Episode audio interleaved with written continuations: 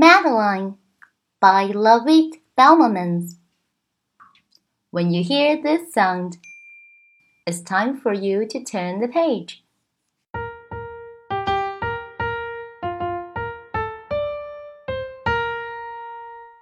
In an old house in Paris that was covered with vines lived twelve little girls in two straight lines.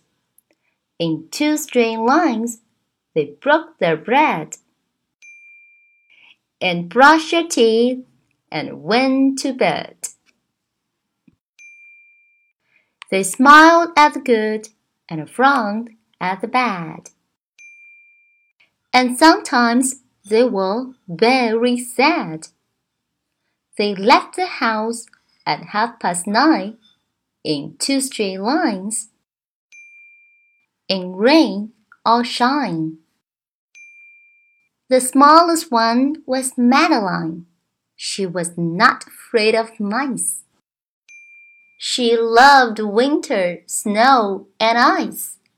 To the tiger in the zoo, Madeline just said, Pooh, pooh. And nobody knew so well how to frighten Miss Clavel. In the middle of one night, Miss Clavel turned down her light and said, Something is not right. Little Madeline sat in bed, cried and cried, her eyes were red. And soon after Dr. Cohn came, he rushed out to the phone. And he dialed Danton 106. Nurse, he said, it's an appendix.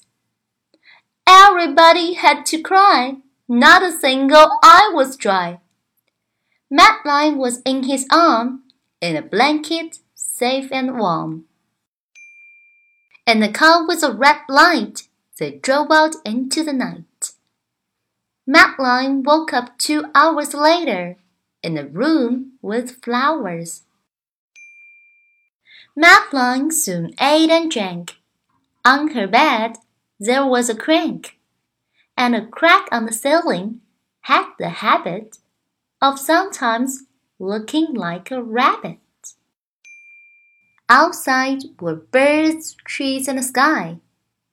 And so ten days passed quickly by. One nice morning, Miss Clavel said, Isn't this a fine day to visit Madeline? Visitors from two to four read a sign outside her door tiptoeing with solemn face, with sunflowers and whiz. In they walked and then said, Ah!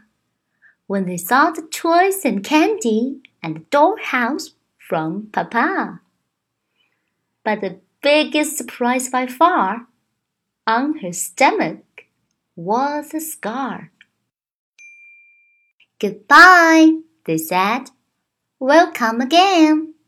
And the little girls let in the rain. They went home and broke their bread, brushed their teeth, and went to bed. In the middle of the night, Miss Clavel turned down the light and said, Something is not right. And afraid of disaster, Miss Clavel ran fast and faster. And she said, Please, children, do tell me what is troubling you. And all the little girls cried, Boo hoo! We want to help our pendants out too. Good night, little girls. Thank the Lord you are well.